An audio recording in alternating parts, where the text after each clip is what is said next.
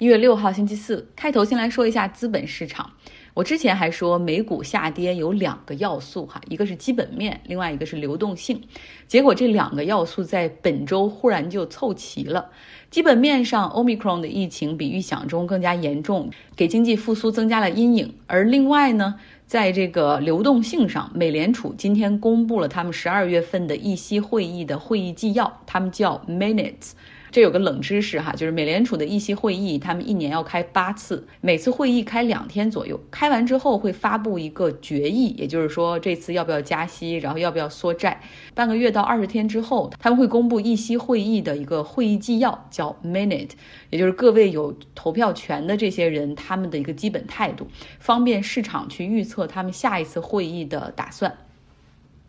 那今天呢，这个会议纪要公布之后。发现联储对于高通胀和紧俏的劳动力市场感觉到越发的不安，也就是说，认为经济已经开始有过热的倾向，所以最早可能会在三月份进行加息，而且呢，还有这样的措辞，就是会比之前预期的更早或者更快提高短期利率。此外，一些有投票权的委员还认为说，加息之后应该尽快去缩减那个美联储的 balance sheet，就这个债务表，呃，也就是现在的八点七六万亿美元的债券和其他资产组合。所以不仅要 rate heights，还要 fast taper 哈，所以这个整个市场一下子就感受到了鹰派了许多，然后降低流动性，联储要求降低流动性的决心也已经非常明显了。今天美股大幅下跌，尤其是纳斯达克跌了超过百分之三。道指跌百分之一，标普跌百分之一点九五，个股方面更是七零八落。看看那些好的大所谓大蓝筹的股票，像英伟达跌百分之五，特斯拉跌百分之五点七，苹果跌百分之二点五，网飞 Netflix 最近跌了很多，它今天跌了百分之四，微软今天跌幅都超过百分之三点六，那就更不用说我持有的那些破烂股票，Snapchat 跌百分之六点四，电动汽车 Rivian 跌将近百分之十。不知道哈，这是受惊吓之后的一次过激反应，还是一个下跌趋势的开始呢？我也不知道我如何去预测市场。我们明天继续看吧。如果有人希望能够读一读美联储议息会议的这个纪要 （minutes），可以留下你的邮箱，在微信公号张奥同学的下面。今天重点要来说说澳大利亚。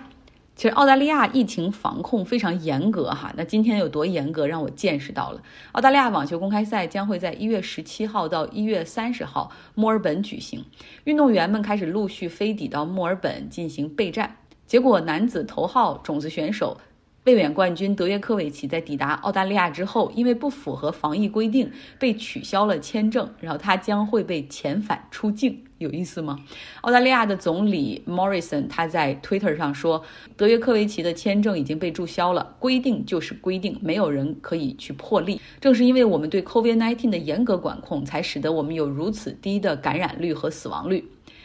嗯，澳大利亚呢，它实际上对外国网球选手的入境是有比较严格的要求的，有两个途径哈，一个就是你如果接种了完整的两针疫苗，OK，出示证明，然后你不用隔离，直接检测完了就可以去 free，可以去打球了。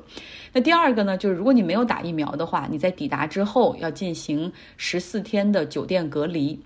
这也是另外一种办法。那没有打疫苗又不想隔离的，只有一种情况，就是。可以获得有一个医学豁免，就是非常专业的医生开具的一个证明，就是为什么你可以不打这个疫苗，比如说是不是有什么免疫性的疾病啊等等，这是可以的。那德约科维奇他是一个很好的网球选手哈，呃，世界排名第一，他曾经在澳大利亚拿过九次冠军，好像。呃，所以在这儿也非常的有人气。当然，他也是一个很好、很幽默的，我可以他的演员嘛，模仿能力也超强。然后，但是他确实是反疫苗的。他曾经公开表示说，接种疫苗应该是个人的选择啊，不应该被强迫。另外呢，他还是虔诚的东正教徒，他也曾经说过这样的话，就是只要祈祷就可以排进人体的毒素这样的话。没有接种疫苗的德约科维奇，他找了医生哈，开具了医疗豁免信。所以他在昨天的时候，就是非常自信的从欧洲来到迪拜，然后转机飞往澳大利亚。在上飞机之前，他还拍了一个照片儿哈，然后就是说我得到了医疗豁免，开始我的卫冕之旅。可是，在抵达澳大利亚墨尔本机场之后，就是针对他这个医疗豁免信，澳大利亚人提出了质疑。双方在机场进行了十个小时的交涉，期间甚至还有像这个塞尔维亚的总统，也是德约科维奇的好朋友武契奇也掺和进来了哈。可能大概希望从外交层面做些工作，但是没能够奏效。所以事后呢？这个塞尔维亚的总统武契奇还在这个媒体上公开批评澳大利亚，竟然如此欺负他们的国宝及运动员，真是太可恶了，等等。那澳大利亚网球协会的 CEO Tally 他也是发表声明解释哈，就是为什么没有让德约科维奇入境，因为澳大利亚有严格的规定，就是寻求疫苗豁免的运动员，他的这个豁免信必须要经过两个独立专家的医疗小组进行审查，然后给出意见。那目前呢，来到墨尔本参加比赛的三千多名网球选手中，百分之九十九的人都接种了疫苗，大概只有二十六个运动员他们申请豁免，并且得到了批准，他们有两种情况，一种是呃患有疾病没有办法去接种这个疫苗或者有风险，而第二种呢就是在过去六个月里面得过 COVID-19，所以没有接种疫苗。那德约科维奇的医疗豁免信没有上述的这样的说服力。那德约科维奇现在在哪儿呢？因为他的团队是表示说要。发起上诉哈，所以他目前是被送到了澳大利亚政府指定的隔离酒店，等待下一步。当然，也许根本没有办法去上诉，可能需要等待的是下一个航班来离开澳大利亚。其实现在距离比赛开始还有十几天的时间，不知道有没有机会，他就是选择 Plan B 呗。你没有办法豁免不隔离的话，那就隔离十四天，看看来不来得及比赛。不知道哈，也许可能咽不下这口气就就走人了。澳大利亚真的是这个全球疫苗接种率最高的国家。根据数据显示，他们十六岁以上的人群有超过百分之九十的人是 fully vaccinated，就两针疫苗都打了。尽管如此，他们在疫情期间还是有非常严格的规定和控制。比如说，假如说维多利亚省有病毒了，那么这个省的人都不能够去跨省旅游，除非你到了另外一个省之后，先在一个很偏远的地方进行十四天的隔离。呃，国境也基本上是一个封闭的状态，本国人不要出国旅游，然后在外面的人也不要进来。然后他们在中间搞过很多次的 lockdown 封城，时间也搞得都是挺长的。而且还有像悉尼警方曾经给过三个推婴儿车在公园里聊天的妈妈，还开过一个巨额罚单。墨尔本的这种学校的操场也被警察都贴了那种塑料胶带，然后禁止进入哈。